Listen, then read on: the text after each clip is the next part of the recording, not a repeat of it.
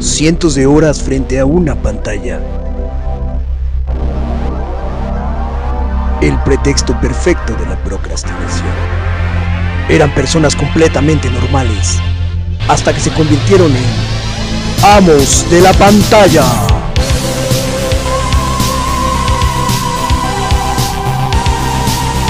Protagonistas, el Hoover, no soy ellos y compañía.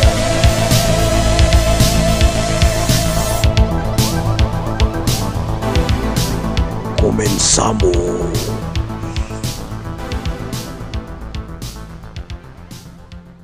¿Y qué tal amigos? Bienvenidos sean todos y cada uno de ustedes a esta una nueva emisión de Amos de la Pantalla, el podcast, el podcast donde eh, yo, arroba el Hoover y mi amigo, arroba el Vince y demás invitados, si es que se dignan a venir, les hablamos de series, de Si sobreviven al COVID. de la pantalla y de pues muchas otras cosas, ¿no? Porque somos especialistas en ello por nuestros propios huevos. Si usted es la primera vez que Porque llega, somos los amos de Los la amos de la pantalla. Sentí que le ibas a decir, pero no sé lo dijimos, por qué es no, que no es, el cliffhanger, ¿no? Lo que decíamos, es el cliffhanger, ahorita lo, lo decimos más adelante. Eh, bueno, somos nosotros los amos de la pantalla, sus amos de la pantalla, que los queremos, los queremos mucho y estamos en la versión en YouTube, en, la versión en Facebook, versión visual, si usted nos escucha en Spotify o alguna otra plataforma de audio, bueno, para que se toque. Es mejor, ¿no? Es mejor, más rico, porque visualmente solo estoy yo, pero detrás de toda esta producción y detrás de todo ese de madre está arroba no soy ellos, el señor Vince.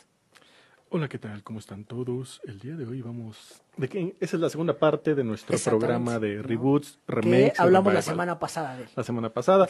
Para quienes están en Facebook tendrán un... van a decir, "Ay, ¿qué? ¿Qué? Chingar, acabo de ver. qué tan Pero rápido no, no, pasó no una semana, Sí, o sea, hay bucles temporales este, en Facebook por aquello de la pandemia y están pensando que lo vieron hace cinco minutos, pero no, fue la semana pasada. Mira, somos amos de la pantalla y, y también amos Del del, universo. tiempo, ¿no? Ah, no, lo del universo No. no, porque es- nos puede demandar He-Man. Sí, o, eh, bueno, si a Franco Escamilla no lo demandó, güey, así se llama su podcast, Los Amos del Universo, güey. ¿Sí? Tiene un podcast que se llama Los Amos del Universo. Y lo sé porque buscando nuestro podcast, porque me masturbo con él cuando nos escucho. O sea, ¿Te ahorita acabamos de grabar, llego a mi casa y me vuelvo a escuchar, sobre todo a ti. Pero me salto las partes porque si no se me corta. Entonces pongo más, me pongo más yo. Y eh, eh, busco amos de. Y me sale Los Amos del Universo. que ¿A poco? de Franco Escamilla. Órale, no sabía. le valió madre. Tenía Y- otro, ¿no? Y sí, tiene, tiene como seis, güey. O sea, tiene como seis. Y los seis tienen audiencia, güey. ¿A poco? Pero, o sea, su arte, el arte visual de su podcast, es tal cual, pues, clara referencia. Bueno, el nombre lo dice, no es obvio, no lo trate de ocultar. Pero aparte es muy parecido el arte a eh, Masters of the Universe. O sea, Sale sin ropa, con su cabello y se arranca, cortito. ¿no? Sí. Y recuerden, chicos, y recuerden, amigos, la, la- comedia no es sana. La ni comedia no la inventó Franco Escamilla. Nos vemos en la próxima.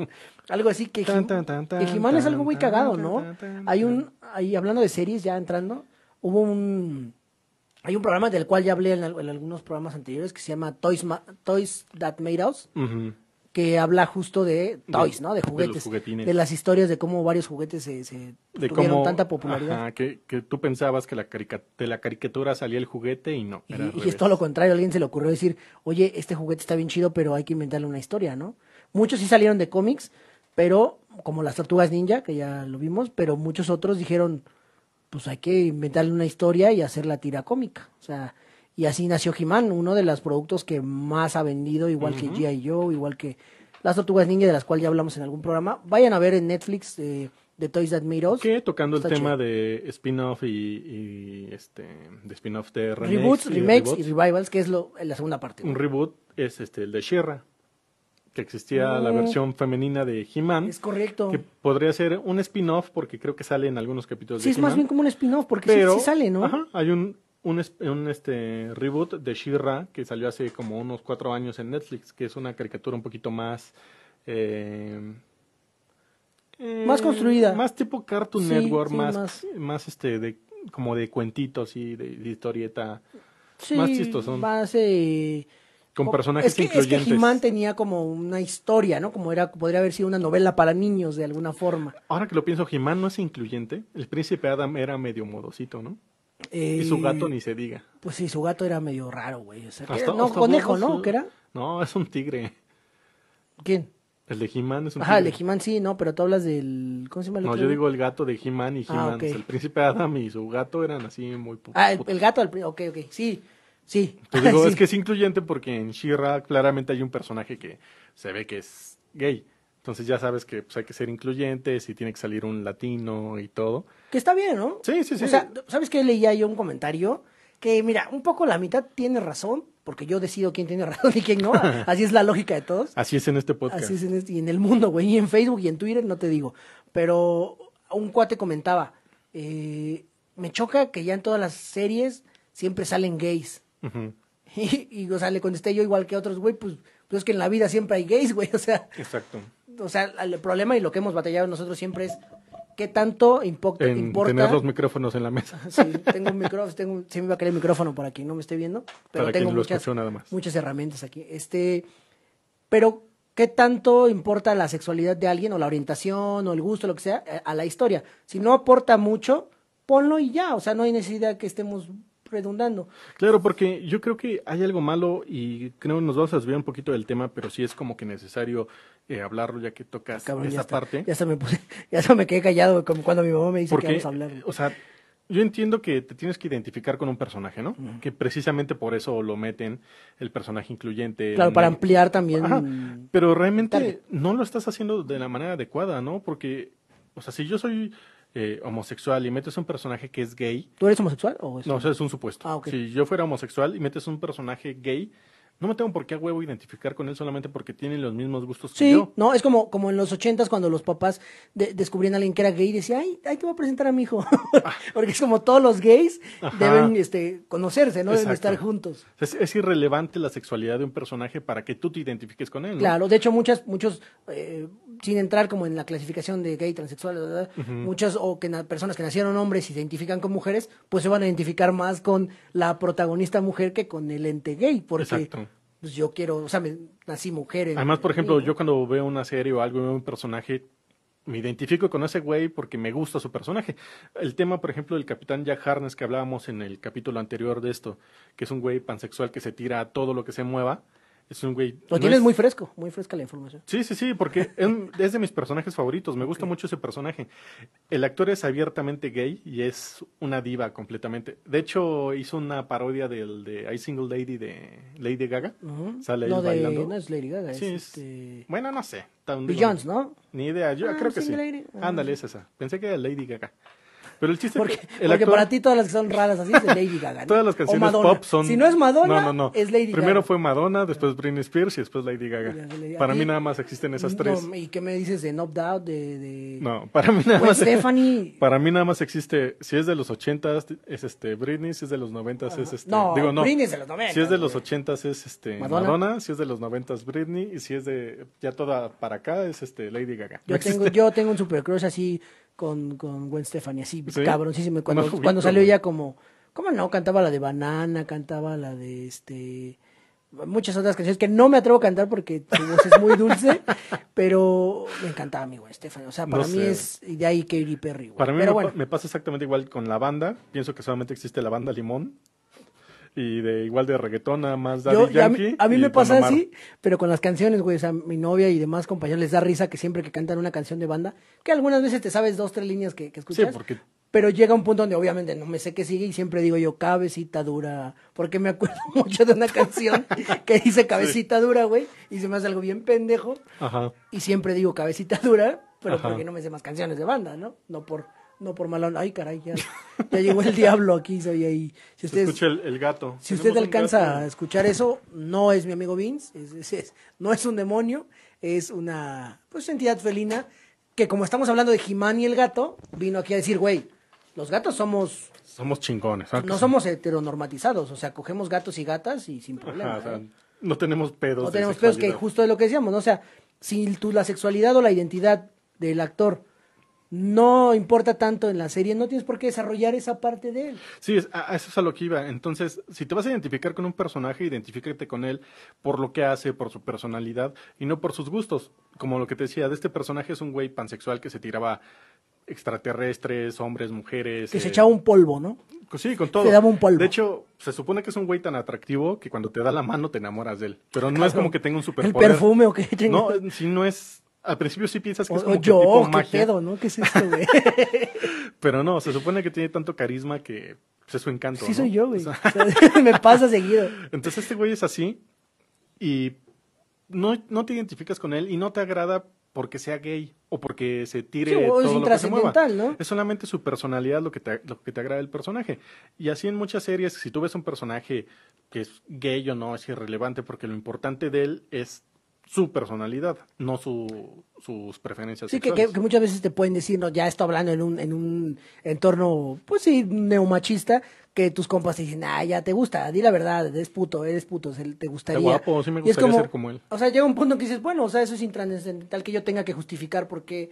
Porque un me gusta ese Me, personaje. me cae bien, me identifico, o sea, es intrascendental realmente, ¿no? Para fines. Que me gustaría, de hecho, proponerlo ahora, mi estimado Vince, si, si te parece bien y si no, de todos modos sí, que hagamos un programa especial de comunidad, güey. LGBT. Claro, y- hasta y- podríamos invitar a... Tengo algunas me encantaría, que estaría bien, lo planeamos. Sí, sí, sí. Baratos queda. Pero seguimos, seguimos con los reboots y los remakes. con los reboots y Porque los el programa pasado nos quedamos como cortos, porque hay un chingo, ¿no? Sí, hay un chingo. buen. De hecho, yo quería eh, mencionar ahí una listita y pues ir desarrollando un poco. Eh, una, la producción más, bueno, ahorita ya no la más famosa, pero sí la primera producción original de Netflix, que en su momento fue un boom y en su momento fue una de las series más vistas, más, más echadas del ojo, porque era también incluso, no solo de las primeras producciones de una plataforma, de una, de una, eh, pues sí, una plataforma, sino que eh, retomaba cosas que ya se habían hecho, pero de forma eh, independiente, o sea, no dependiendo de una televisora, ¿no? Como, como que en ese momento era Netflix, donde se atrevía ya a hacer cosas originales. y, y fue House of Cards, ¿no? Sí, es una serie, casi nadie conoce la, la versión, la versión original, original. pero en esta, que es un remake, este remake, digo, eh, el actor principal es, es un güey súper es talentoso. un cabroncísimo, Sí, pero sí, sí. pues tuvo la situación de que fue cancelado, con justa razón, ¿no? También. Pu- Pues mira, Bueno, vamos- no vamos a vamos debatir eso Ajá. porque sí hay como que algunas cosas que yo estoy en- no ni en contra ni a favor de él, pero que sí veo como que muy condenatorias, ¿no? O sea, empezó por un rumor y de ese rumor se canceló todo y después de ahí ya salieron personas que decían, es que sí me tocaba o es que sí era acoso. Sí. Y dices, bueno, ok, ¿no? Y ya no voy a llegar a ese debate de entre, Sí, es otro tema. entre separar al artista o no, pero lo que hacía Kevin Space. Kevin Space es Es bárbaro, es tremendo. Sí, señor. es muy y en el papel que le toca. Que de es- hecho es- te es das cuenta, te das cuenta que él se lleva la serie porque cuando sale él de la, de la serie, la, la carta, la, Sí, la serie se va en picadas. Que es lo que pasa, ¿no? El castillo de naipes es tan frágil que pasó precisamente una eso. carta y justamente Sí, se perdió Una la buena carta principal y todo se derrumbó. analogía sin querer, ¿no? Pero House of Cards eh, es una serie eh, no muy pesada, pero sí. La original es una serie británica, Sí para- está. para quien no sepa. O sea, sí tienes que sentarte a verla y, y empezar a escuchar, porque en ciertos momentos es mucho diálogo, en algunas partes sí, pues eso es, es sátira política y demás. Tienes que estar concentrado, pero atrapa, o sea, si superas el Es- primer segundo capítulo del americano atrapa, y no sé, yo creo que sí, bueno, más bien estoy seguro que, que desbancó a la primera. a la Sí, sin duda. te, te digo, tan, tan es así que mucha gente no conoce la versión original. Y Yo- yo la verdad no la conocía. No es, no es nada, nada, este, a comparación de También esta. vi la primera capítulo, ya no. dije Que también son no. los actores. En House of Cards todos son unos actorazos, güey. Sí, o sea. Kevin Space es un Está bien lograda. super cabrón, pero también todos los demás. ¿Cuá- son- ¿Cuántas temporadas tuvo? Creo que cinco Yo temporadas. la verdad no vi el final, No- no vi como tres. Sí, cuando sale él yo ya no la, ya no la vi. Sí, Vi el primero de, de esa última temporada. Y Pero sí vale la que, pena que se deleiten con la actuación. Sí, sí, sí, de- es muy bueno. porque, pues independientemente del tipo de persona que sea, pues al final ya no, les- no le consumes a él, sino consumes a la productora. Pues sí, que- también este, el que la hace de su mano derecha también es muy buen actor. sí, y. Jenny, ni se diga, ¿no? O sea, la Sí. Jenny de, de Forrest Gump también actúa muy, muy bien. Bueno, Jenny no hablaba así, ¿no? Lo que hablaba así era Forrest. Pues, pero te amo, Jenny. quizás su hijo sí algún punto pudo hablar así. Su papá se llama Forrest. Hay un, hay un meme que dice que ese, ese Forrest, ese, ese, esa escena de, si usted no conoce o no ha visto Forrest Gump, hay un capítulo donde el protagonista, Forrest Gump, o si ya la vio, conoce a, a su hijo y su mamá le dice, se llama Forrest. Como Y- su padre. Como su padre. Y Forrest le dice, su papá Su también se llama se Forrest. llama Forrest. Y ese meme lo encuadra muy bien, ese meme porque dice, para que entiendan a cómo somos los hombres, entiendan este meme que, o sea, no entendemos a veces, o sea, Sí. tardamos un poquito en hacer clic en ciertas cosas, entonces, compréndanos tantito, ¿no? Entonces, House of Cards Es un desbancó, buen remake. igual que ya lo habíamos dicho de de este de, de la oficina y eh, Son muy buenos dos remakes esos. que, que lo lanzaron y bueno hay un remake que no es tan bueno que no es tan bueno ya hablamos en los primeros capítulos de la primera temporada pero como ya es la segunda temporada podemos volver a mencionarlo Breaking Bad Ah, Metástasis. Metástasis Que es algo que yo no entiendo. Lo que hablábamos en el, no entiendo que la metástasis en el capítulo anterior decíamos Que está chido el que un ¿eh? remake, sí, el, nombre está bueno, que un remake es una adaptación, a, o sea, es una historia calcada tal cual, pero adaptada a, a cierto... al contexto, a- o sea, al contexto, ¿no? a- no puedes, o sea, por ejemplo, es que a ver, pasa algo, yo me trabo. Lo- Las series gringas, que son las que mayormente hacen remakes de otras, lo hacen a un mercado gringo, Pero sabemos que la mayoría de cultura, al menos de, de Occidente, está permeada por la cultura gringa. O sea, México lo va a entender, Latinoamérica, Europa incluso lo va a entender un poco cómo funciona Estados Unidos. Entonces no hay tanta bronca. Pero si tú como mexicano, como chileno, como español, haces una serie adaptada a tu, a tu, a tu gente, a tu target, muchos lados no la van a entender. Pero entonces adáptala bien para tu target, porque no puedes decir cosas que no están sucediendo en tu país, como en Chile. Sí, y Metástasis era una calca tal cual, o sea, solamente tenías otros actores No, eh, diciendo exactamente los mismos ¿Era Chile o. Argentina? Era Chile. ¿Sí? Ujú. Sí, Argentina no era. No sé, esto no estoy seguro si fuera Chile, pero Argentina no era. Ok. Entonces sí era Chile. no Entonces, sé si era Colombia. Fue una calca, pero una calca Una cal- absurda, porque hay cosas que no suceden en Chile que, Sí, o sea, que es- no tienen sentido, ¿no? Exacto, es algo que no, no te la crees, ¿no? O sea, por ejemplo, Breaking Bad, por la riqueza que tiene, es con su relación, pues así, entrelazada a, a full con México. Es básicamente el equivalente como si hicieras eh, una película de samuráis aquí en México. Ajá. No sí. tiene ningún pinche Sí, o sea, no, sentido. no tiene sentido. Sí, aunque, ok, no va a haber pinches este, escenarios japoneses, pero son samuráis en, aquí en Ecatepec, Sí, no, ¿no? o sea, debes de- tiene de, sentido. tropicalizarla hasta cierto punto. Entonces, si no, si no tiene el valor para poder tropicalizar y se va a ver mal, mejor no la hagas. Claro, exacto. ¿no? Entonces, por lo que te digo, o sea, la relación en Breaking Bad, la relación Estados Unidos-México es, pues, se, se abraza. Por eso eso, Nuevo México, cómo lo Exacto, o transformabas sea, en metástasis, ¿no? ahí- ahí no se puede, no se puede. Tendría que ser igual quizá Colombia y algo así, donde se pudiera entender. ¿Cómo, cambias el tono sepia de, de Ah, metástasis sí. a otro tono más sepia, no? Más super sepia, ¿no? Ya hasta borroso. Sí. Entonces, estuvo rojo, güey. mal, mal remake, ¿no? Este, Sí, la eso verdad, fue no sé, no creo que haya durado las temporadas que... que No me- tengo Ah, idea. no. Yo vi el primer capítulo y dije, Yo también vi dos. ya para, si ya vi la original, ¿para qué Cuando vi ciertas cosas de la alberca, de un- la- el primer capítulo donde están viendo una alberca con su hijo y demás, que dije, o sea, no, o sea, no. no. Que también Breaking Bad tiene el pedo de que sí la idealizamos mucho de que es una pinche serie muy cabrona, pero si la vuelves a ver te das cuenta que sí, ok, es una muy, muy, muy buena serie, pero tampoco es una pinche serie que te va a volar la cabeza en, los en las primeras temporadas. Pero si te vuela, es que lo, es a lo que vamos, como Cobra Kai, no te vuela la cabeza porque la historia está muy simple, todo, pero tienes que eh, procesar, o sea, que, que apropiarte y empezar a pensar, tú, o sea, interiorizar el, el concepto, que no todos estamos dispuestos a eso, y super, sobre todo si quieres entretenerte, o sea, no ves una serie muchas veces para interiorizar, quieres entretenerte y se acabó. Entonces, Exacto. en Breaking Bad no puedes solamente entretenerte, a huevo te pone a pensar, güey, ¿qué harías tú en tus últimos días? Eh, Güey, ¿cómo funciona el narco? ¿Realmente qué es vivir adrenalínicamente así? O sea, es- eso es lo, lo bonito, que la extrapolas, ¿no? Que no solo se queda en la ficción, sino dices, es algo que sí pasa, eh, eh, al menos México, Estados Unidos, te digo, es una relación muy fuerte y muy real, porque eso que vive él, claro que con su fantasía, pero muchas cosas sí son como de, güey, eso sí creo que pueda pasar, o sí creo que esté pasando eso, ¿sabes? Entonces, eso es lo rico de la serie, que sí, como dices tú, ¿no? Y aparte de lo que decíamos el programa pasado, güey, no puedes juzgar a alguien por sus errores de, de antes, así igual las series. No puedes verlas con ojos actuales, tienes que viajar a fuerza a la época Sí, sí, sí. para entender. Y no Digo, si estás son- viendo la pasada, ¿no? Si estás Ah, viendo los reboots o los remakes, digo, Sí, están claro, tien- adaptadas tienes para que. que, la entiendas eso sí, eso sí. Pero, por ejemplo, eh, hace dos programas tuvimos el especial de How I Met Your Mother. Y, y aunque no tiene mucho tiempo, entre comillas, que sí ya tiene 15, sí hay un chingo de cambios que tienes que, cuando la veas, pensar en el 2005. No los puedes, teléfonos. O sea, sí, o sea, muchas cosas que, que no puedes ya ahorita entender. Que de hecho, por ejemplo, un- una buena, es que no, no sé si llamarlo reboot o una adaptación, porque no es un reboot de ninguna. Sherlock, la, la serie de la BBC, Ah, sí. también es una adaptación de los cuentos de Arthur Conan Doyle, Que, es ya una franquicia Sherlock, o sea, utilizan teléfonos celulares, ya en teléfonos inteligentes. Que me incluso gustó, ¿eh? Me gustó. Usa el GPS para acortar distancia y ganarle un taxi al llegar a cierta zona. Que, que, que siento que es un logro de escritura, o sea, adaptar algo así bien, o sea, a, a una época actual, porque muchas cosas no podrían funcionar Es que si ya existe esta cosa para esto, pues. eh, Sherlock Holmes sí tiene como que, sí es un personaje atemporal. Lo que no es atemporal son sus historias. Claro.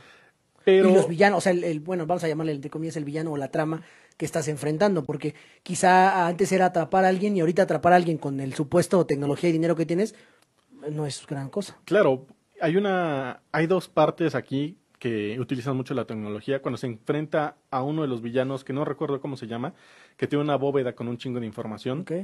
Aquí este villano lo tiene todo en su cabeza, o sea, no existe la bóveda, la bóveda está dentro de su cabeza. Entonces, ¿cómo, cómo lidias con eso, no? Sí, Y el Sherlock de, de eso me suena serie como Flash. lo, lo mata. O sea, ¿cómo, ¿cómo puedes lidiar con un personaje que, que tiene tanta información poderosa con la que chantajea gente si no tienes esa información en la mano?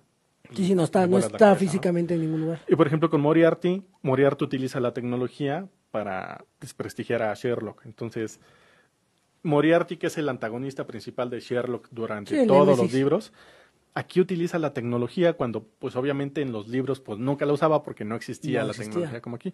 Eso es lo bonito. Pero se de justifica porque dices, Claro. ah, ok, para mí tiene sentido. Utiliza Twitter, güey. Entonces está, Sí. está cabrón que, que pueda ya adaptar cosas a una er- era moderna para que las nuevas generaciones que digan, ah, Hagan qué hueva.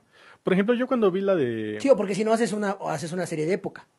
O sea, exacto, ¿no? exacto. Bueno, de la época que corresponda. Que Pero- también las series de época es muy difícil que peguen, como habríamos dicho de Annie. Pero, An, An. Anne. Pero sí una- pegó. con una E, que, que sí pegó, es Creo muy que, creo que se vuelve atemporal, ya, se, ya es... Ya es... Sí, es difícil que este tipo de series este, de época funcionen bien, que peguen, más que para ciertos públicos en ciertos lugares. Por ejemplo, este, Sí, el target cambia, Inglaterra claro. es como que de los países que más les encanta y les mama las pinches series eh, de época. Aquí no tanto, pero por ejemplo esa de Anne pegó. Y, y es canadiense, o sea, la historia es o sea, se desarrolla en un entorno canadiense. Era un Green Gables ese yo, creo que pero... es bonito que, que se hagan adaptaciones. Por ejemplo, eso de Sherlock me gusta porque sí es de mis personajes este, literarios que leía mucho de niño. Y me encanta que dices, güey, va a haber alguien que va a ver esta serie o las películas de este Robert Downey Jr. y va a decir, no mames, está chingón ese personaje, me voy a acercar a los libros. Creo que esa es una ventaja de los remakes Sí. cuando están bien hechos. Sí, que sigue dándole vida a la franquicia. Por ejemplo, no sé si viste la serie de Netflix de Carmen Sandiego. Esta, mm, no me Es una caricatura No, no, no. de una ladrona que se que la entrenan un grupo de ladrones de cuello blanco y ella se escapa y Ah, o sea, son muy bien lavadas sus ajá camisas. sí sí sí súper limpiecitas entonces Yo no, como yo que tengo el cuello negro ahorita, de que, de que no me he bañado. ajá tú no, ¿no? no, no entrarías esa Ya parezco de esos, de esas personas que, que hace hacia atrás y se le ve aquí así como, como, como una lonjita de perro, ¿no? hasta medio comezón ¿Ya has visto esas personas que tienen como una lonjita de, de perro? Sharpay Que, pero que es negra. O sea, no, no critico la lonjita, sino que, que ya se que ve no se talla, ¿no? Así como que, pues, no me alcanzo, ¿cómo me tallo? esta serie de Carmen Sandiego es un reboot porque la serie nueva es completamente diferente a la vieja la serie vieja trataba de dos detectives que persiguen a Carmen Sandiego y Carmen Sandiego Ok. sí era una criminal pero lo bonito de la ¿A la, serie ¿A la Robin Hood o criminal criminal? criminal, digo, era una ladrona de arte. Entonces, trata de que estos dos este, detectives de una asociación que se llama ACME persiguen a Carmen Sandiego, que es la líder de una de un- una cadena criminal que se llama Vibe. Entonces la persiguen y lo que tenía de peculiar esta serie, y me encanta de eso, que te decían, no, pues es que tienen que ir a París porque se va a robar tal cosa. Entonces llegaban a París y le decían a un güey, pues este, ya estamos en París, ¿dónde está ella? No, pues es que está en tal lado de, que es en- viven, está ahorita en tal estado, que es el estado que tiene más productos ganaderos y, o sea, te daba un chingo de información como cultural, eh, güey. Catch Me If You Can, Atrápame si puedes. Más como o menos, que andaba como de país en país Así. y se metía en un pedo. Es una excelente película. Y también. aquí hay un personaje que se llama Jugador, que es un niño de, de acción real, y está el niño enfrente de su computadora. Y te lo pintan- de acción real. Ajá, son una persona, un niño, un niño. Ok. Entonces el niño se- está en la, jugando en la computadora. Entonces tú lo que ves en la caricatura es como si fuera un juego. Entonces los, los, la caricatura interactúa con el jugador, que es el morrito, Ok. y este y Carmen Sandiego interactúa también con el morrito, pero como retándolo, ¿no? A hacer cosas. Pero sabe que es un niño. Ajá, sí, o sea, tú- el morrito está escribiendo, no, pues ya te atrapé. Y la pinche Carmen Sandiego le dice, bueno, esta ocasión ganaste, pero la próxima no. Ah, ok, pero solo es un juego. Sí, es como un juego y tú lo estás viendo, pero como una caricatura. Pero en la caricatura te dicen, no, pues por ejemplo, había una lanza, ¿no? que dice, es que cómo pudieron con esa lanza destruir la, la balsa. Ah, porque le hicieron con un pinche nombre raro, ¿no? ¿Y esa madre qué es? Entonces, ah, pues es que en esa ubicación donde estás, hace muchos años, las, los indígenas utilizaban una lanza que tiene como una palanca, que avientan con la palanca la lanza y hace que salga con más, Más potencia, ¿no? Y se cree que con esa lanza fue la que ocasionó que los mamuts se- extinguieran, porque la potencia que tenía esa lanza penetraba la piel de los O sea, mamuts y los todo tiene un concepto así, todo. el- Sí, sí, sí, o sea, sí es una historia muy de aventuras de niños, pero te meten la pinche información, no como Dora la exploradora y todo. Sí, eso o sea, que, hay- hay a una- huevo aprende, a- o sea, aquí aprendías porque era algo interesante que tenía que ver con la trama. Eso era Carmen Sandiego y Carmen Sandiego era el malo que de vez en cuando le ayudaba a los buenos a enfrentar a malos más malos que ella, ¿no? Claro que es la reivindicación. Pero siempre villano. para sacar ventaja a ella y poderse robar algo. Sí, al final el malo no puede dejar de ser malo, como algunas veces Exacto. eh, vuelvo a lo mismo. Estoy hablando mucho de Flash, porque, ah, bueno, trae una playera de Flash, pero en Flash actual vemos mucho eso, ¿no? Que los villanos eh, de alguna forma a veces se unen hasta Flash buenos. para, para poder combatir con otros villanos. Aquí eso, no- es, eso es un recurso que. Aquí no tanto de que se vuelvan buenos, No, sino no, que para su para ventaja de ella, ajá. Y te ayuda en la misión y después, ¿sabes qué? Me robo lo que me tenían que robar. Sí, Y en sí. esta nueva adaptación, Carmen Sandiego es buena. Se, se escapa de los malos y ella forma la, la asociación ACME, ¿no? Y los malos siguen siendo Vibe. Aquí cambia mucho eso, de, o sea, ahora Carmen Sandiego es buena y tiene su equipo con el que trabaja, que son estos dos morritos, pero ya son amigos de ella y ya es como un, un poco más caricaturesco el asunto, pero sigue siendo una serie que te lleva por países y te da pequeña información, Información. de todos. Y está interesante, ambas versiones son muy buenas y creo que es un reboot muy acertado, más dinámico para los morritos de esta época, porque esa, la anterior era tipo He-Man y así, hasta el mismo tipo de corte, ¿no? De personajes así. De cuadro por cuadro, ¿no? Ajá. Y, Pero las dos, este es un reboot que yo creo que sí vale la pena ¿Y también. está en Netflix? Sí, sí, sí. ¿Y la original? ¿Dónde crees que ande? No. Eh, supongo que tal vez en YouTube debe haber algunos capítulos, porque sí es muy, muy Pues me suena interesante. Hay que, Sí, está buena. Y aprovechas para mandar un saludo pues, a Carmen Salinas, ¿no? También. A Carmen Salinas, que también tiene ahí su... Su curul. Sí, no sé si todavía sea diputada, creo que sí, ¿no? Tiene su... Era, ¿no? Creo, creo no que ya sé, no. ahí estaba durmiéndose mi Carmelita Santa y Carmen Campuzano y a todas las Carmen, ¿no? A todas las- la de la cadenita Carmencitas. Yo te voy, mira, yo te voy a, a rebatir, ¿no? A, a contraponer con una serie igual de, de buena, güey. Este, Mujeres Asesinas. Ah, sí, Mujeres, Mujeres Asesinas. Lle- ¿Llegaste a ver Tuvo sus buenas ¿Llegaste temporadas. a ver Mujeres Asesinas? Tuvo sus buenas temporadas. Estuvo, estuvo cordial, ¿no? Eso es un, eso es un remake. Mm, vi No, como es tres un- temporadas y después ya Esa sí es una adaptación porque, eh, bueno, es una adaptación porque hay, no- hubo nuevas historias que no son calcas, pero Mujeres Asesinas estaba como a la par, o sea, no había, no esperaron. No, años. perdón, sí la vi, pero la estaba confundiendo con Mujeres Desesperadas. Ah, sí. sí, sí, sí. La de Mujeres Asesinas, Asesinas solamente vi una temporada, no sé si tenga más. creo que hizo tres. ¿Tres? Asesinas. Salían Mujeres Asesinas uno, Mujeres así, Mujeres Asesinas dos, Dos, y así Mujeres tal cual. Asesinas tres. Exactamente, ¿cómo supiste? No me lo imagino.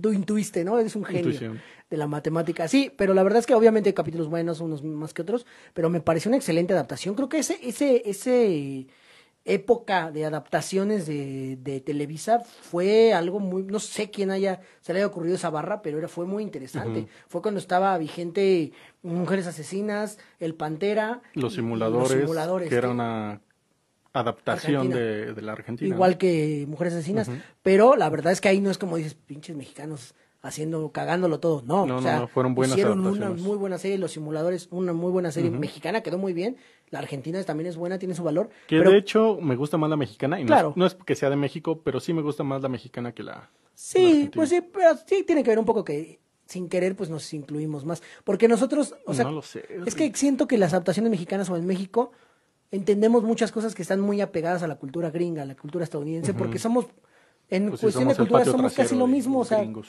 no nos, no nos saca de onda algo que, que pasa allá, porque lo entendemos, aunque aquí no lo usemos. O sea, sabemos que allá, o sea, que piden un Uber, que esto, que el otro, para nosotros es parte de nuestro mismo universo eh, ficticio y real. Pero, por ejemplo, en series de México para abajo, de Guatemala, eh, eh, bueno, no sé si es una serie guatemalteca, la verdad, no creo, pero eh, hacia allá, hacia el sur, este, no siempre se meten con la cultura gringa, o sea, no siempre tienen muchas referencias, Sí, y ¿no? eso creo que le quita un poco de, de sabor, porque dices, pues es que es otro, otro, otra historia, ¿no? Incluso en cosas en Europa que están muy alejadas de, de México, que no es primer mundista para nada, pero las entendemos porque traemos esas influencias esas colitas, ¿no? De información que nos trae eh, otros países. Y creo que por eso a veces se nos hace un poquito más enriquecidas las, las series. Pero Mujeres Asesinas fue un- una serie que también tuvo su... También por el target, ¿no? De personas que era para señoras. O sea, o para señoras mamás luchonas y Sí, jóvenes. era el- lo que llamamos las mujeres, pero con sadismo. Sí, las mujeres que, que en su mente sí decían, ay, maldito, sí le voy a matar y le voy a hacer tamales, ¿no? Que fue uno de los casos más, más conocidos de mujeres. Y, pero era buena, o sea, la adaptación del drama, las actuaciones eran buenas. y las actrices, a pesar de que eran actrices televisas de novela, las hicieron una muy buena dirección, que tiene que ver mucho eso, ¿no? Es que justamente lo que te iba a decir, la dirección es lo que tiene que ver también con, un, con un buen actor, ¿no? Porque Sí. volviendo a Kevin Spacey, tú ves a Christopher Walken haciendo películas con Tim Burton y dices, güey, es muy buen actor. Pero ves a Christopher Walken y a Kevin Spacey haciendo una película de un gato que habla y Sí, la si no ves, tiene una buena... los dos Claro. son una ridiculez. Y también, por ejemplo, Christopher Walken cuando salió en la de Click Con este Adam Sandler, dices, güey, siendo un pinche actor tan genial haciendo esas madres, pero bueno, ya, volviendo a los temas de los reboots, los remakes y los revivals, que esto empezó, que no tiene que ver, pero no lo quiero dejar pasar porque eh, ahorita está todavía ahí la, la temporada fresca, la 4. Empezamos a hablar de esto porque vamos a tocar dos temas. Este que estamos hablando y un tema de series que les deberíamos dar una segunda oportunidad Que ya no se hizo, que pero ya no se hizo, pero sí quiero tomar ese, eh, aprovechar para recomendarles 3%, que yo la abandoné a principios de la tercera temporada, donde, no sé, no, no, ¿qué te ha pasado así que empiezas a ver una serie y dices, ah, luego la veo? Todo el tiempo, lo, lo cosa". platicamos que, que hay series que... O sea, es que hay infinidad de, Pero- de, de- de contextos para cada serie, ¿no? Pero no sé por qué me pasó eso, la volví a ver, porque, ah, ya salió la 4, bueno, voy a vol- volver a ver la 3. La 3 está muy buena, güey. Yo es que yo empecé a ver la 3 y como que quizá no me quise dar la oportunidad de seguirla porque dije, ah, no, o sea, ya otra vez, ya, ¿no? Está Eh, muy buena la 3. Y la 4 ni se diga, y ya es concluyente. O sea, la 4 ya es el fin de la serie, entonces ya no va a haber un 3% eh, temporada 5. Entonces, vale la pena ¿Sabes que la por vean. qué está creo que valga la pena? Vale la pena para mí porque la primera fue muy buena, la segunda, bueno, complementa y vale la pena porque, para mí porque es una de las primeras producciones de Netflix eh, extranjeras, o sea, fuera de lo que es Mm. gringo, Ujú. de las primeras proyectadas, en este caso brasileña, o sea, donde para empezar pues es un es Latinoamérica, no no hablan español, pero es, es al final de cuentas es parte de Latinoamérica y fue de las primeras producciones fuera de Estados Unidos originales que retomaron, que 3% de alguna forma no es un remake, pero sí igual un, fue un poco de lo como con Cobra Kai. 3% surgió por una web serie Sí, sí, sí. Que- era súper chiquita. súper chiquita, pero sí terminaba, o sea, sí tenía su, su, su historia. Entonces Netflix la agarra y dice, pues igual que Cobra Vamos Kai se ve buena, vamos a producirla bien y la remakea. Porque de hecho, cero. si tú ves la, la web serie, sí es una serie muy casera. Muy, muy, muy claro, casera. incluso aunque es buena ya, o sea, cuando ves ya la producción fuerte, dices, ah, ok, ya sé qué querían hacer. O sea, si tú la ves, la web serie, dices como que... Sí, "Ah". el concepto es interesante, pues es, Sí, güey, no, es no, como nosotros aquí grabando con una con tu teléfono, más o Sí, no menos. tiene mucho sentido, pero ya que ves la producción de Netflix, dices, ah, ok, ya sé qué querían hacer. Y lo interesante de esto es, digo, 3% l- la primera serie es ver cómo compiten para pertenecer al, al 3%, ¿no? Y, y las otras tres temporadas es cómo destruir ese, ese sistema social donde solamente un 3% es privilegiado de vivir en un mundo donde tienes todas las comodidades de primer mundo, ¿no? Entonces, está muy chingón porque en la tercera, pues es como que ya no, ya no se trata del, del sorteo ni del concurso, por, por así decirlo. Ya se trata de, pues, una resistencia social intentando destruir un, un sistema, ¿no? Eso está muy cabrón. Y en la tercera parte, ese mismo sistema, hay algo súper bonito porque generalmente cuando un héroe destruye o consigue una meta en cualquier película, ahí termina, ¿no? O sea, ya Sí. destruiste al malo, ya acabaste con... ya lograste con el idilio, ¿no? Ya. Y luego, y es lo que pasa en 3%. O sea, ya conseguiste lo que querías. Y luego, Sí, porque en la primera temporada, no es en teoría en la primera temporada, ya, ¿no? O sea, No, en la primera temporada está bueno pero porque se, te das cuenta, pero se podría pensar que al final dices, ya, pasaron y ya. Aunque los tres personajes principales, te das cuenta que, Que algo- no, algo ajá, no era lo, lo que, lo que esperabas. Pero, y así va pasando, y vas viendo cómo los personajes van cambiando, no de bando, sino de, de posturas. Porque, por ejemplo, una de, la, de los personajes principales que estaba en contra de la resistencia, involuntariamente se vuelve la voz de la resistencia, porque incluso llega alguien y dice, güey, no mames, estás hablando como la resistencia, ¿no? Y ella se da cuenta de eso y se da cuenta que sus ideales, aunque no compaginaban en un momento, sí eran los suyos. Y creo que funciona un poco que, que durante el- al menos las dos temporadas y el poquito que hay de la tercera, que aunque ya se, en, en teoría se desarrolló como el contexto de cada personaje, de dónde viene y a dónde va, como que aún así hay un dejo de pensar, y si es doble agente, o sea, si, si al final sí es doble agente para algo, tal o cual, o sea, todos. O sea, hasta, hasta este, no recuerdo ahorita los nombres más que de Michelle, ya tienen mucho que la vi, pero o sea, todos, en, o sea, en algún punto dices, pues no, esta es buena, o esta es malo, o esta, esta es tu idea, pero como que a veces dices, o, o no, Pues es que ¿sabes? O sea, o, o qué tanto entonces es buena. pasa algo muy curioso con Michelle. Cuando llegan a la concha y construyen toda esa base, tiene que tomar una decisión, pero la decisión la tiene que tomar con todos. Pero sabe que si toma la decisión con todos, Si es la democracia, va a ganar Peña Nieto. exactamente, exactamente. Sí, Entonces, o sea. tiene, que tiene que tomar ella una decisión de, de seguir sus ideales o de no seguirlos por el bien de todos. Pero que igualmente eso es egoísta. Exactamente. O sea, y, y esas, esas sea, la democracia es chingarse. están muy cabrones, muy, muy cabrones. Y está muy chida la serie. El final, digo, es concluyente. No es un final feliz donde, ay, todos nos abrazamos. Es un final esperanzador, pero sí es... Sí está muy, muy chingona. Crudo. Yo me sorprendí mucho con, con, con la cuarta Porque temporada. la 1 y la 2 terminan feliz. O sea, Sí, es una serie de, de retos, pasas los retos y ya, ¿no? O, Sí, termina- o sea, terminan- De superación. en algo bonito. O sea, que dices, ah, ok. Los aquí- rebeldes, de aquí eh, para ajá, adelante. los rebeldes siempre siendo los buenos. Y en esta temporada sí siguen siendo los buenos, pero sí hay eh, conflictos entre ellos, ¿no? Claro. Por ejemplo, uno de ellos, cuando ya llegan de nuevo a alta mar, que es la, el primer mundo, se encuentra una persona de su familia que dice, güey, toda tu rebelión no vale nada porque tú lo que quieres es estar aquí. Pues eso fue en la segunda temporada, ¿no? Ya es en la última. O sea, tú lo que quieres es estar aquí. O sea, tú en cuanto pisaste esto dijiste, esto me gusta. Sí, y, y Y también el güey sí, ahí, aborda un poco con él mismo y sí. aborda un poco también justo eso, ¿no? Desde la primera, bueno, la segunda más bien aborda un poco el sentido de decir, ok, yo peleé por esto para libertar, pero pues ya que lo tengo ya, ¿para qué, no? Sí. O sea, O por ejemplo, este personaje que pelea por la libertad porque no pudo obtener eh, ser privilegiado del 3%, ¿no? Como no pudo ser de los 3%, ahora va a destruir el 3%. claro, si yo no puedo, Pero cuando ya está ahí se da cuenta me suena que algo que quería yo. era hipócrita.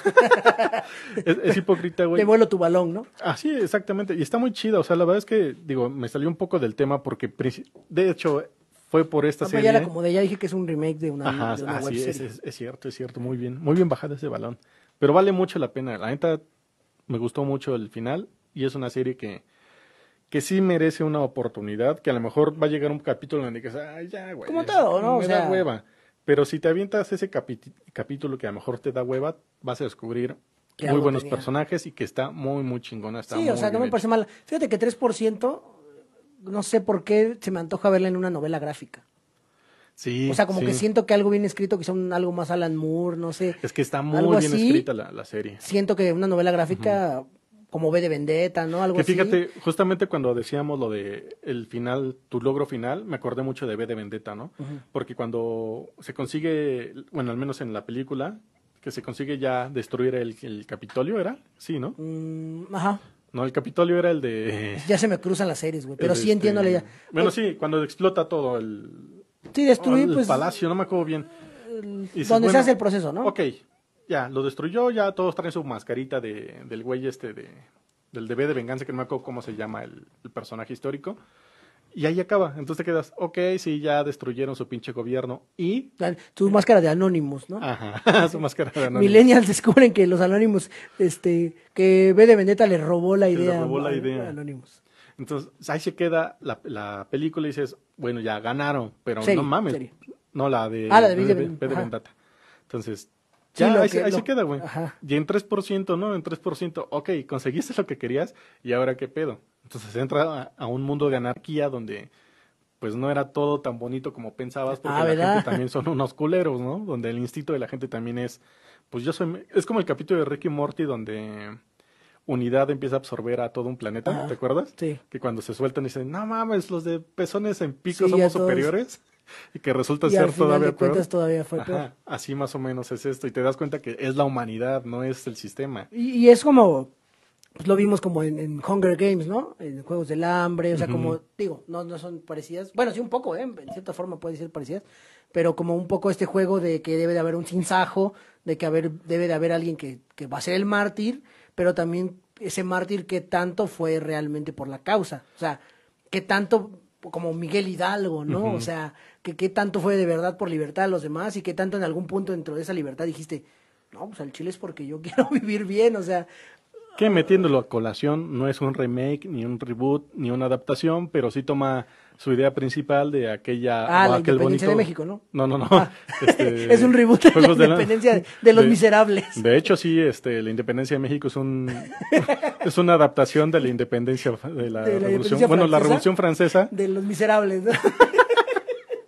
Muchos mexicanos. Pues la revolución francesa eh, fue la que pues dio apertura a todas las revoluciones claro. que se dieron en todo el mundo. Fue una, una cadena de, ah, si esos güeyes pueden, ¿por qué nosotros no? Sí, Miguel Hidalgo dijo, oye, ya supiste este. Ya supiste que esos güeyes, pasó los ya? pendejos esos de los pinches Can- pasteles que vinieron. cantaron la marsellesa y este. no me creas, pero creo que John Lennon la va a tomar para una canción, ¿eh? Bueno, pero volviendo a lo de Juegos del Hambre, es una, pues no digo una copia, pero sí se inspiraron mucho en lo que es este Batalla Real, que era una película que también primero fue Ah, un cómic. sí, y de hecho fue, o sea, en su tiempo, como la segunda película, casi casi dijeron que era un plagio, o sea, Es y sí, sí es. sí es un plagio. Yo la vi, sí la vi, por eso justamente, y sí, o sea, sí está tremenda, ¿no? Digo, para quien no la ha visto, eh, en un mundo distópico donde ya todo se está yendo al traste y los estudiantes ya no obedecen nada, lo que hace el gobierno se lleva a la clase más culera, los más rebeldes, se los lleva en un paseo, este, En un safari. en un safari, los drogan, les ponen un, un collar que es como un este Que explosivo. los, ajá, que los puede inhibir, bueno, que los puede... Entonces los meten en una isla que no recuerdo, tiene algo peculiar esa isla, no me acuerdo qué es, pero los meten en esa isla y les dan una mochila donde contiene Y- agua, comida y un arma, pero tu arma puede ser un Sí, GPS, va variando. una tapa de olla o una pinche metralleta, ¿no? Y si tú piensas en individual, pues quizá no te sirva de nada, ¿no? Entonces ahí es donde tiene que entrar el juego de estrategia. Entonces, ya, y lo que tiene de, de interesante este cómic y esta película es de que tienen ciertos días para matarse todos. Y el único que quede libre, pues se gana Pues un se premio de que está libre, de, que, de que sobrevivió. Felicidades. Entonces, está interesante porque digo, y son morritos, ¿no? El chiste es que, ¿qué haces cuando estás en una isla y te tienes que, que defender y sobrevivir? pues, Pues- te pones a escuchar RBD, ¿no? juntas a un grupo de amigos o juntas a o te vas con tu novia o te vas de solitario, pero pues hay güeyes que tienen hasta granadas como armas y y de hecho hay dos personajes, uno entra porque quiere cobrar venganza de que su novia se murió en ese en, en la batalla real de años anteriores y otro güey entra que es el, los dos son campeones, entonces les dan derecho como de poder volver a entrar. Sí. Uno es un pinche sádico psicópata y el otro entra por venganza. No sé, está interesante Sí, la, la- y la este película. tipo de historias que, aunque con sus variantes y demás, pues tienen como muchos fundamentos que son remakes de la, de la este, Revolución Francesa, no. No, pues o sea, ideas donde debe de existir un sinsajo, donde hay siempre la gente que es el doble elemento, doble agente, ¿no? Alguien que la juega de que según era de este lado y al final se descubre que no, que son elementos recurrentes, clichés si tú gustas, pero al final si está bien lograda una historia en el sentido del suspenso que va a manejar, no de terror, del, del suspenso eh, sci-fi que va a manejar eh, o distópico, pues te, te logra atrapar. Entonces, te digo, yo a mi 3%, que ya hablamos mucho de 3%, pero sí me gustaría verla en una novela gráfica, güey. Estaría muy bien. Y ahorita hablando de adaptaciones y que hablas de la Revolución Francesa, porque todo está conectado, hablando de, de- Le- retomando Le Dark. Hay una película que se llama Maldita, se me fue el puto nombre. Maldita es una serie que se estrenó apenas en Netflix, que es este... ay, No me acuerdo cómo le pusieron. Pacto de Lobos se llama la, la película que te digo. Ok, en esa película sale Vincent Cassel y Mónica Bellucci, Uf. Que trata Ufas. de un este biólogo que lo mandan a cazar una bestia que era el lobo de Cabaudán, que era un lobo que hacía destrozos en un pueblo en, en Francia. Entonces, este ¿No era el lobo de Foot? No. No, no, era otro lobo. Más, más pinche mamá ¿No era, ¿no era el, el hombre lobo en París? No, Tampoco. tampoco. Entonces, esta historia es una historia real. O sea, existió el lobo de Gabaudán y ese lobo, que es lo peculiar a lo que voy con las adaptaciones, eh, lo encuentran y se supone que no es un lobo, es una bestia que un, que un malo trajo de un viaje a África. Se presume que es un león con una como armadura. Y pues ya tienen, tienen que matar al, al pinche lobo y matan al malo y ya, es una trama, ¿no? Es una, de una, una película de aventuras, pero es, es una adaptación de una historia real de un lobo, que es el lobo Gabaudán. Es un lobo tiene- real. que- sí, y es, es una historia real y tiene mucho que ver con lo que decimos de la Revolución Francesa, porque ese, esa pinche historia de ese lobo fue lo que ocasionó la Revolución Francesa. Ok. Porque como los franceses no podían con ese puto lobo, Inglaterra dijo, no mames, si el ejército francés no puede con un lobo, pues no mames, también pendejos, hay que invadirlos. Entonces empiezan a invadir y empieza la guerra y al mismo tiempo la gente que ya estaba fastidiada del gobierno, Claro. con la misma mentalidad. Toma el sinsajo, que fue ese evento, o el personaje, y dice, es nuestro es quien debemos seguir, y, y el Entonces, motivo ya- para ya empieza, aprovechar ajá. y revelarnos. Empieza porque dicen, pues los reyes no tienen poder alguno. Claro. Son unos pendejos, no pueden hacer nada. Menos, son- menos si tenemos un lobo, ¿no? No, por- precisamente no pueden con un lobo y ya otros güeyes los están invadiendo, es momento de que nosotros matemos. Y fue parejo, ¿no? O sea, mataron, aunque tú fueras bueno, pero si eras rico, Sí, pues, valías verga, ¿no? pues, es parte de- Algo así como este, la 4T de que si tienes más de dos carros. ya- Abusado, abusado con lo que dices, abusado con lo que dices. Entonces, es curioso, es curioso que esta, que esta película viene de una adaptación de una historia real. Y así prácticamente pues todo lo que hemos dicho vienen como que de Y ahí, es, adaptaciones. y ahí es donde Anne Hathaway se rapa, ¿no? Ah, exactamente. En esa parte, justamente en esa parte que Anne Hathaway. Así es. Qué maravilla es Anne Hathaway, ¿no? Es, es una, Todo, todo lo una actriz, conectamos. una actriz muy guapa, ella. No se me hace guapa, la No, verdad. bueno, no sé, carismática o algo, no sé. Que Mm, salió en un remake también de Alicia en el País de las Maravillas, como La Bruja Blanca, que La Bruja Blanca también, así se le llamó a Ah, no, no, no, perdón, perdón. Tilda Estaba confundiendo a, a- a Ann- a Annie con una E, con Anne. ¿Qué, qué, qué pedo? ¿Qué tiene que ver? No sé, porque estábamos hablando de ella el capítulo anterior. Sí, no, ella se llama. Winnie Beth se llama la Sí, actriz. no se me atractiva. Pero Anne Hathaway, sí. Anne Hathaway es muy, muy linda. Que sale en una película que se llama eh, El diario de la princesa. Sexo y, Amor, Sexo y otros demonios, algo así. Ah, Que tiene Parkinson juvenil ella. Y sale el güey este que le hizo de misterio en, en Spider-Man. Ah, sí, sí, sí. ¿Cómo se llama este güey? Nah, no me acuerdo que hizo la de Donnie Darko y también la de Sí. Secreto en la montaña. Y tiene una muy buena que se llama El que no, Criaturas el de que la no es Noche. Hitler, ¿no? El que- sí, es muy buen actor también ese güey. Sí, buenísimo. Vean ese de Criaturas de la Noche. Es muy, muy Criaturas buena. de la noche, sí la vi. Bueno, ¿qué iba a decir de ese güey? Ah, No de la película con. Anne Hathaway sale con él. Estaba muy chida. Es ¿Sale con él pero o sale en Hathaway? salen con él. Salen los dos. Así se llama, con él. Se llama Con él. Amor, Sexo y otros demonios. Creo que sí la, la vi. Eh, ¿Sí está buena? No está tan buena, ¿sí? Eh, es palomera de Me romance. acuerdo que pero medio me, sí, me más o menos. Oye, hablando de series de remakes, no sé si llegaste a ver Maniac.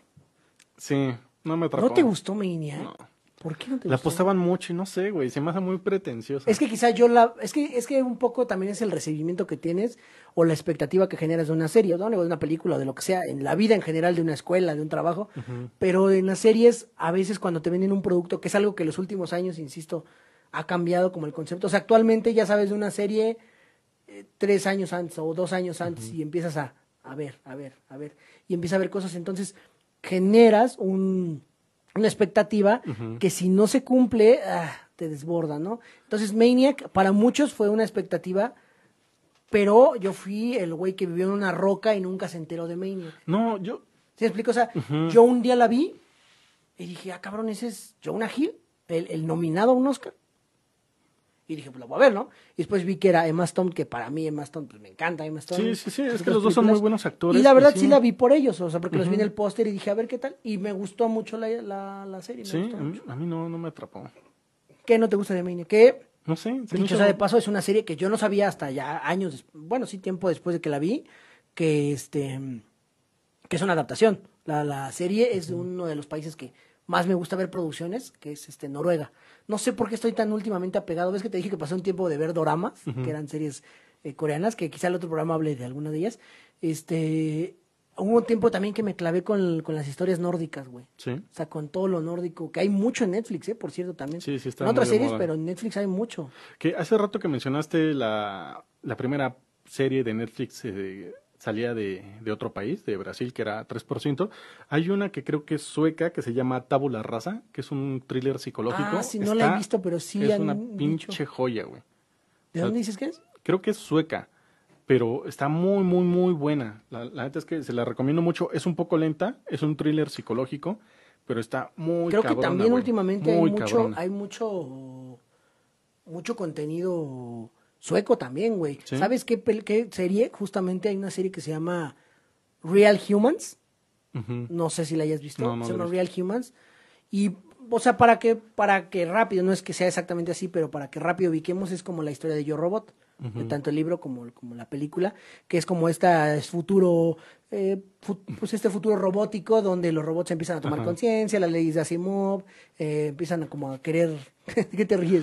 Es que no me acuerdo en dónde vi una parodia donde el pinche robot estaba matando a alguien y dice, pero estás rompiendo las leyes de la robótica. Y el pinche robot le dice, a mí la- las leyes de un pinche humano que escribe libros de ciencia ficción me valen madre. Sí, no, o sea, como que esta es la vida real, bitch. Sería algo de Rick and Morty, ¿no? Así Ajá, como más o menos así.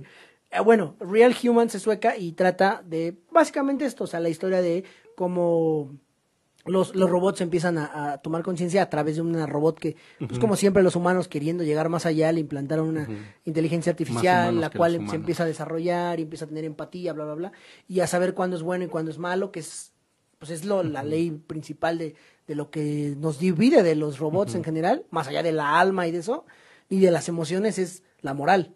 O sea, que es algo muy complicado para un robot, bueno, para cualquier programación saber. Es algo que nos diferencia nada más, ¿no? De, de un- de algo robotizado. La moral, de saber si qué, qué depende más. Como hay, hay mucho este, este juego de, de la parábola, que si existe un tren y hay cuatro personas eh, en una vía Y en la otra y hay en la otra una. hay solo uno, ¿hacia dónde desviarías el tren, no? Y quizá todos dirían, pues hacia la hacia la hacia donde solo hay una, porque prefiero Siguiendo- que mate a una. Siguiendo las leyes del señor Spock. Ajá, exacto. Esa, esa parábola ha salido en infinidad de, de historias. Sale también incluso en The Good Place, con esta Christian Bell, eh, que me gusta mucho Christian Bell, pero bueno. Y esta parábola este, pues, dice eso, ¿no? Que, que, que es, que es lo moralmente bien. Bueno, un poco esto, se enfrentan a esto los, los robots y demás, empiezan a sentirse humanos, a querer rebelarse, como de tómenme en cuenta, no tanto de los voy a matar, sino como de, güey, tómenme en cuenta, respétenme. Y es una, es una serie buena, es una serie buena. Real Humans tuvo un plagio así tremendísimo, güey, que fue, o sea, fue una adaptación no, no fue un plagio, fue una adaptación gringa, que vuelvo a lo mismo eh, de Estados Unidos, que se llama Humans, nada más. Es como Real Humans, pero Humans. ¿No es la de que uno de los robots se escapa y se lo esconde un señor que tiene una niña? o Ajá, niño? pero, Simón. ajá, Sí, sí, sí. pero después llegó Rusia y dijo, no voy a hacer un remake, no voy a hacer un reboot, voy a hacer un plagio, güey, que es otro remake, reboots, eh, revivals y plagios, ¿no? También sería hablar de- de, plagio, los plagios. dirían los Simpson. De plagio, Sería este papá americano, ¿no? Ándale. Sería el papá americano de los Simpson. Algo así, Porque entonces... es los Simpson, eh, padre de familia y y papá, americano. Ajá. Pero este es un plagio tal cual, güey, que se llama Better Than Us. Bueno, la traducción del ruso al. Esa es, que- esa es la vila rusa. De hecho, yo hablé en algún capítulo de los primeros aquí de el Better Than Us, pero de, de forma muy muy escuala, ¿no? Eh, ¿Qué trata de eso? Eh, Better Than Us, la rusa, y también la- las adaptaciones, trata de una robot que está... eh, bueno, hay una industria donde los robots se venden como asistentes, ¿no? Como robotina. ¿Te acuerdas de robotina de, Sí, sí, de sí. los supersónicos? Algo así, un asistente que te Pero hace más todo, sexy. pero mucho más sexy. La rusa, bueno. O sea, bueno, Robotina no es sexy, pero no qué o sea, ¿te gusta. Robotina? No bueno, o sea, no digo, más. mira, aquí no vamos a juzgar a nadie. Quizá hablemos de Robotina en el programa especial de, Es que de es, un, fetiches y, es su uniforme. y comunidad. Es su uniforme. Que nada más es una como un mandilito, ¿no? Ajá, el de arriba. y- Oye, creo que no trae, no trae calzón. no, recuerdo eso, güey. Pues no, porque es un robot, Pero, ¿no? pero ¿por qué no trae calzón y trae mandil? Pues porque se ensucia. Bueno, en vez de darnos y en esta serie, Robotina no trae calzón, güey. En, en- en esta serie este, no usa pantalones. hay robots que son asistentes que están dotados bajo las leyes de, de Asimov y de la robótica. Y si un robot pues este, se falla, lo arreglan. O sea, ya todo un servicio como un Uber Eats, ¿no? O sea, Ajá. digo como un Uber o, o cualquier otro servicio, un Google Home, eh, un Alexa, además. Pero en robot, entonces pues es un accesorio más. Entonces, pero hay unos cabrones, ya sabes, unos, unos orientales. No recuerdo si son chinos dentro de la ficción está que diseñan una que le meten una, una o sea, combinan la robótica con la inteligencia artificial y es ilegal porque las leyes no permiten que esto suceda, entonces alguien, un millonario la adquiere, un ruso, en el caso de cada país, pues, de, su país héroe, y, y la adquiere. En Guatemala es un sería guatemalteco. guatemalteco. No, sería como, como un gringo también. sí, como que no creo que agarrarían ellos mismos un guatemalteco. Este, y esta, este robot, pues ya empieza a tomar conciencia y empieza como a adoptar como casi madre a una niña, que es con quien llega, Ajá. por algunos hechos de la vida. Y pues el robot se empieza a mimetizar con la familia, entiende el concepto, es un- una robot, entiende el concepto de la familia, empieza a agarrar moral y, y bueno, se desarrolla ahí eh, a lo largo. Este, eh, vi también Better Than Us, empecé a ver Real Humans, no porque fuera mala la dejé, pero no la, o sea, todavía está ahí en stand-by, pero también vi eh, Better Than Us. Mi problema fue que empecé a ver primero la rusa.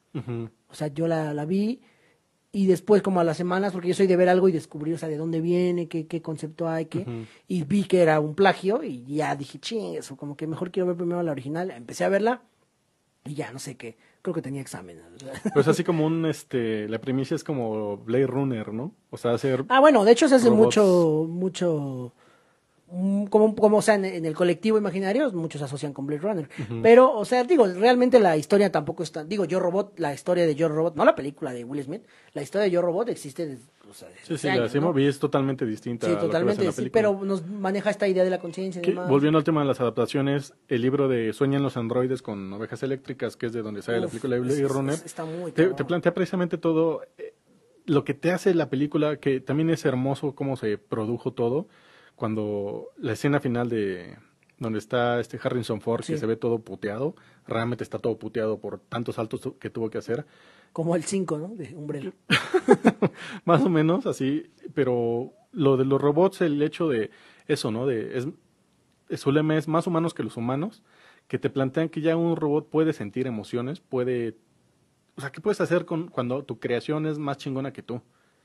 Lo único que puedes hacer es hacer lo que se muera antes que tú. que es un poco una apología de, o sea, que este bíblica de, del diluvio, ¿no? O sea, de lo que Dios cuando nos creó, o sea, bueno, haciendo una, una apología eh, religiosa o, o- o, pues sí, de que Dios nos creó y dice cuando ya el hombre empieza a tener conciencia, empieza a hacer cosas que no los creé para eso, o sea, pues ¿qué hago? Mejor pues que se mueran, o sea, Sí, mejor exacto. los destruyo, ¿no? Que hay una frase muy padre en esa en esa película de Blade Runner cuando uno de los este de los robots ya está a punto de matar a, Harrison Ford dice sientes miedo dice eso es lo que eso es lo que es ser esclavo no vivir con miedo porque los robots estos ya saben que van a morir ya saben que tienen una vida súper corta pero al, al momento de desarrollar conciencia Empiezan a, saben lo que es el sentimiento. Exactamente. Y yo creo que para allá va, o sea, esa serie es así el... Te, te pinta el panorama, ¿no? De cómo un ser que no debería tener conciencia la tiene y al tener conciencia y saber que no debería tenerla, entra en conflicto consigo mismo y también con tu creador. El hecho de, pues, ¿qué, qué, qué puedes hacer, güey? ¿Qué haces cuando, cuando sabes que puedes ser más de, de, de lo que De estás que destinado estás a hacer? ¿no? hacer. Como el pinche robotcito que inventó el Rick, que sé cuál es mi propósito, ¿Cuál es el pásame la mantequilla. Sí, exacto. Muy, como, muy como Freddie Mercury, ¿no? Que estuvo el programa pasado aquí hoy. El día de hoy está el chivo. Ajá, ¿no? Su propósito de Freddie Mercury no tenía, pero Entonces, por eso lo quitamos. pues ¿no? lo que pues, se fue. Por eso llegó el chivo y pues bájense a los comentarios a ponernos qué opinan del programa, de esta segunda parte, de igual que, los... que se, se fue más hacia las adaptaciones. Se fue un poco de las adaptaciones, sí, pero pues vale la pena. O sea, es que hay infinidad, ¿no? De, de remakes, hay infinidad de, De reboots. de reboots y demás, pero no sé, o sea, es que en, qué- en qué ocasiones vale la pena ver la original y en qué ocasiones no. ¿Por qué? Porque muchos te podrían decir, vale la pena ver la original, o sea, siempre vale la pena ver la original. Pero a veces la adaptación, ya lo hemos dicho, pues trae cosas que le faltaron a la original. O se adapta mejor a, a, A tu al- tiempo. a la actualidad, ¿no? Por ejemplo, Cara Cortada, la, la original, que era de un traficante, creo, de vinos, y la de este Brian De Palma, Brian que De es de un traficante de coca con este Al Pacino. Digo, es una genialidad, es Claro. una pinche obra de arte súper cabrona, que no le resta el valor a la primera versión, pero que sí es demasiado buena la sí, por la de- ciertos elementos, o sea, partimos incluso del que dices, ¿no? O sea, ¿qué estás robando? O sea, actualmente quizá O sea, actualmente el Sigue tráfico de coca. alcohol, o sea, no, Sí, no, no funcionaría. no tendría sentido, ¿no? Pero es muy buena. O sea, hay, hay cosas que sí vale la pena volverlas a adaptar y hay otras que están bien como están. Por ejemplo, hace como unos dos o tres años se habló de que se iba a hacer una adaptación de Gremlins. Uf, Creo que no lo necesita porque no es, no hay nada en el tiempo que lo pueda, que lo necesites adaptar. O sea, nada ha evolucionado en esa película como para que digas, ay, eso ya no existe. Sea, porque pues, era Sí. una ciudad, primero era un pueblo y después Nueva York. No hay ni carros voladores ni nada que digas, ay, güey, necesitamos hacerla nueva para que se vea más chingón. No, envejeció bien. Me acuerdo cuando vi la primera versión de Drácula, no la de Nosferatu, la de Drácula, el pinche murciélago, cuando se convierte en vampiro, parecía de esos murciélagos que te venden el... de goma. Ajá, que, que los mueves así, mueven sus altitas. Como así, cuando en la familia Monster, ¿no? Se convertía en el abuelo en, en- murciélago y se veía el hilo así. Así, así de que le dices, güey, no mames, no Son te de esos que, crees, ¿no? son de esos murciélagos que pones en la, en la chapa del cuarto y le dice a tu mamá, ¡Ma! Y sube y, y agarra y pues se espanta. Ah, de es- ese tipo. Entonces tú lo ves ahorita y dices, güey, ay, no mames, ¿a poco eso les asustaba? Pero en ese tiempo, pues eran los recursos que tenían para Claro. hacer efectos especiales, ¿no? Y conforme avanza el tiempo, lo con ojos tienes de- que adaptarte. Y a veces resulta bueno y a veces resulta malo porque las adaptaciones, cuando se vuelven políticamente correctas y complacientes, es donde valen madres. Cuando se vuelven adaptativas al, al contexto en el que vives socialmente, dices, ah, pues está chingón. Porque la entiendo.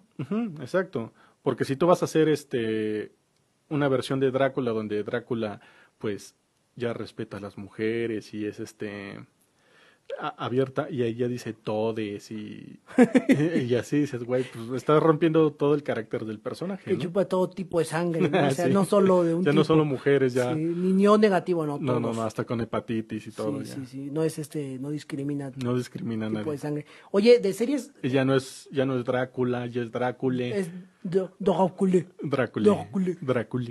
Este, tú viste The Witcher, yo no vi The Witcher.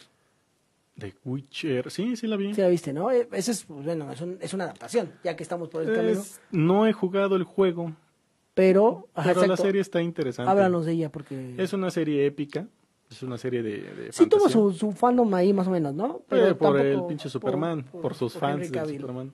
Y porque no está mal la serie, tiene es entretenida, pero tampoco es la gran serie, ni tampoco es una cosa que digas, si sale una segunda temporada, sí la voy a ver porque Porque ya, porque ya me chingue la primera. porque es fluida, porque es fluida y es entretenida, pero realmente no es algo que diga, ay, güey, qué bueno que ya va a salir. O sea, si no sale o si sale o si nunca hubiera salido, me da igual. La verdad es que no, no es una, una cosa excepcional.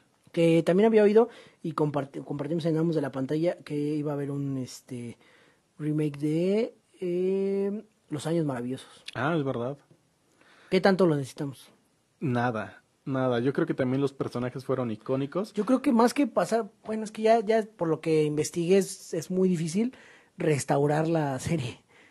No sé si sepas que quedó, los capítulos no quedaron, pues por el tipo de, de- filmación y demás, pero no sé por qué esa serie está muy dañada en el sentido de cómo fue filmada. O sea, si tú la buscas por medios alternativos, como lo hemos dicho, no la encuentras más arriba, creo que de 144 de resolución, o sea, una resolución de, de tele. ¿Por qué? Porque nunca salió en español eh, en- en DVD. ¿Sabes quién tiene unos tesoros bien cabrones? Televisa tiene Ah, la sí, segunda claro. temporada de Sabrina, que no la encuentras en ningún pinche lado subtitulada. Digo, doblada. Ah. La encuentras entre doblada y subtitulada los los este, los capítulos, porque nunca se hizo un, una- un, subtitula- un subtitulaje, un doblaje eh, para su comercialización. Entonces, no tienes esa temporada salvada. Televisa debería de tenerlo en algún lado guardado, pero porque los, sé que lo tiene porque veía, me aventé todas las pinches temporadas en Canal 5. Igual, este, Los Años Maravillosos me la aventé en Canal 5. Entonces, ellos sí tienen una versión que vale la pena. Porque, o Pero sea, no había en ese entonces yo- yo la- la, yo- idea de comercializarla así de, ah, las temporadas. O sea, Los Años Maravillosos no existe en subtitulaje. O sea, no es gran cosa, alguien la puede subtitular sin problema, ¿no? Pero no existe tal cual, nadie se ha encargado ni, nadie No, le ha encargado a que se subtitule. Está solo está en inglés eh, sin subtítulos y en español. Quizás sí, ¿eh? Hay mucha, Sí, mucha banda sea, que se dedica a subtitular sí, para nada más por, por- Cuevana por- y exactamente algo así que le encargó. Pero es muy difícil, o sea, te lo digo porque si la investigas es una de mis series favoritas, encontrarla subtitulada es muy difícil. La encuentras en español con una calidad de la chingada, o en inglés con una calidad, eh, porque en DVD sí salió, pero salió y se paró su distribución. Entonces, quien la adquirió, de hecho, en, en el marketplace de Facebook la venden en inglés sin subtítulos, tampoco la calidad es tan buena. Eso sí no sé exactamente por qué, porque sí, obviamente la calidad de cámaras que existían no eran tan buenas, pero hay series de esas épocas que hablamos de los ochentas, no hablamos de hace tantísimo, bueno, sí ya, ya 40 años, pero de los ochentas que no eran tan malas, o sea, en calidad, ¿por qué habrá sido que Los Años Maravillosos haya quedado tan mala calidad? ¿Quién sabe? güey? O sea, de la original y la en español no, no se diga, porque la de español, a menos en medios alternativos o de forma legal, no existe que no sea grabada del, de, de televisión. O sea, no, que estabas no hablando- en el, en el Mi original. mente empezó a relacionar los años maravillosos con... Te, te confundiste otra vez, ¿no? No, no, con Met Your Mother cuando sale este... Esta... ¿Cómo se llama? Winnie Cooper, A Danica McClellan. que sale en- ahí. Me acordé de un capítulo de la serie esta de Apartamento 23. ¿La Eh, don't, Rush in- don't Rush the Beach in Ap- Apartment Ajá, 23. Que ya ves que sale el güey que la hace de Dawson. El de Dawson's Creek. Ajá. Entonces hay Ah, un sí, capítulo que dice, güey, pero ¿por qué no hacen un, un reencuentro? Y luego dice, no mames, sí lo debería de hacer, ¿no? Y la, la que es la culera le dice, no mames, ¿por qué le dijiste eso? Siempre, cada año el güey intenta hacer un pinche reencuentro y es una no mamada. Entonces el güey está bien pinche emocionado y empieza, pues como nadie quiere hacerlo, güey, dice, bueno, pues no los necesito, voy a hacer un reencuentro de personajes principales. Y vaya cosa mal como el de en medio, güey. Sí, eso no lo recuerdo. Ajá, y al final pues, la, la que es bien culera lo droga y dice, no, pues es que alguien necesita hablar contigo. Y sale este, saca, saca este, el de Salvados por la Campana, el que le hace de Zack. Y está ahí sentado con dice, güey, los reencuentros nunca funcionan, carnal. Pero así es súper cagado porque... ¿Y eso, parta, eso pasa en, Sí, sí, sí, o sea, son los personajes. Sí en sale, Don't Rush Beach? sí sale este güey, el de Malcolm, que no me acuerdo cómo se llama. el- Frankie, no, este... Malcolm es Frankie. Sí, pero no me acuerdo su apellido. Y sale Frankie igual el de- ¿no? Algo así. Y sale igual el que le hace de Zack en, en Salvados por la Campana. Y se me, se me hizo muy cagado cómo, cómo salen personajes originales hablando sobre las adaptaciones y sobre los reencuentros, porque también otra cosa, los pinches reencuentros o, o las nuevas generaciones como Beverly Hills, que también salió una nueva versión que no pegó para nada, como que no, o sea, son a veces los personajes los que le dieron eh, vida y ya, ya haces una nueva versión con nuevos personajes, como que no, no pega. Que creo que ya para, o sea, cerrando, digo, ya cerrando el círculo del, con el que iniciamos, bueno, quien, quien dices esta Christine Reiter, ¿no? La, la que dices de, de Apartment, que es- yo me enamoré de ella así con esa serie cuando la vi, ay, me encantó. Y sale también en Breaking Bad, que ya Breaking Bad, también sale Breaking Bad.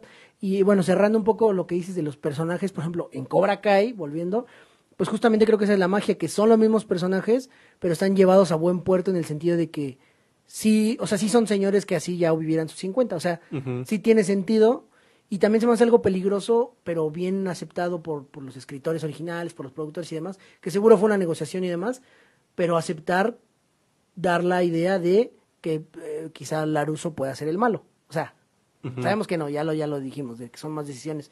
Pero, o sea, que, que, te, que te muevan hacia tus personajes es inteligente, porque Sí, sí, sí. quizá muchos dirán, no, pues eso ocurrió en los ochentas, ya déjenlo así, no lo muevan, pero también dices, güey, pues podemos- ya pasó hace mucho, sí, sí. ahorita hay que moverlo porque pues, hay, hay necesidad de varo y hay necesidad de hacer cosas, y fue un movimiento inteligente. Entonces, aquí sí los personajes se traen consigo el alma después de tantos años, güey, o sea, como Claro. protagonista, ¿cómo, ¿cómo si traes esa alma de cuando eras un morro, güey? O sea, Pero es, ajá, aquí es el mismo personaje y el mismo actor haciendo al mismo personaje. y- o sea, pero se- ¿le crees que haya pasado estos años también haciendo tal Pero si no, cosa? si no hubiera sido los actores originales, No, sí, hubiera pegado. No hubieras, no hubieras. Sí, no, pues como se habló de Karate Kid, este.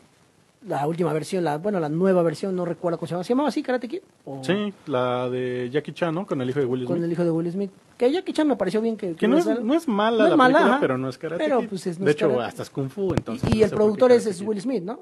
Sí. Ahí. Creo que en, en Cobra Kai también está Will Smith ahí metiendo mano, ¿eh? Ah, sí. Creo que, es, que es productor parte de.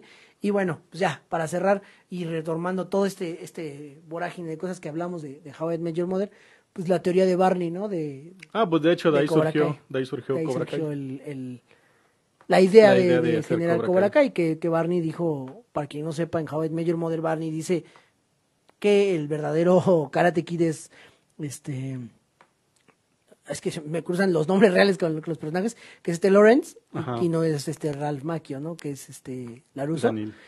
Daniel Laruso. Y pues, lo llevan a su fiesta. Y sí, eh, creo A que a dos, partir de ajá. ahí es como, güey, o sea, Sí, esos- ese cameo es De ahí surge la idea. ese y cambio es buenísimo. Y que ellos lo hayan aceptado. Creo que todo está cuadrado increíble como para que haya sucedido. Y esperemos pues, que siga habiendo más rebooks. Más rebooks, digo yo ahora. Buenos. Más más, más revivals. Más rebooks. Y bueno, también esperemos que haya más programas como este que acá ya estamos concluyendo. Nuestro amado Vamos de la pantalla. Los invitamos a todos a seguirnos en redes sociales, escucharnos en Spotify, escucharnos en plataformas, seguirnos en redes porque luego publicamos chingadera y media. Nos escuchamos la próxima semana. Ya estamos en septiembre. Ya es el mes patrio. Beba con, pues, con cautela, ¿no? No que me cuetes. Porque, pues, no quiero. Es una orden, ¿no? Ok. Yo fui el Hoover. Yo no soy ellos. y no tampoco es el Hoover. Nosotros somos amos de la pantalla por nuestros huevos. Vivimos en serie. Nos vemos la próxima semana. Adiós.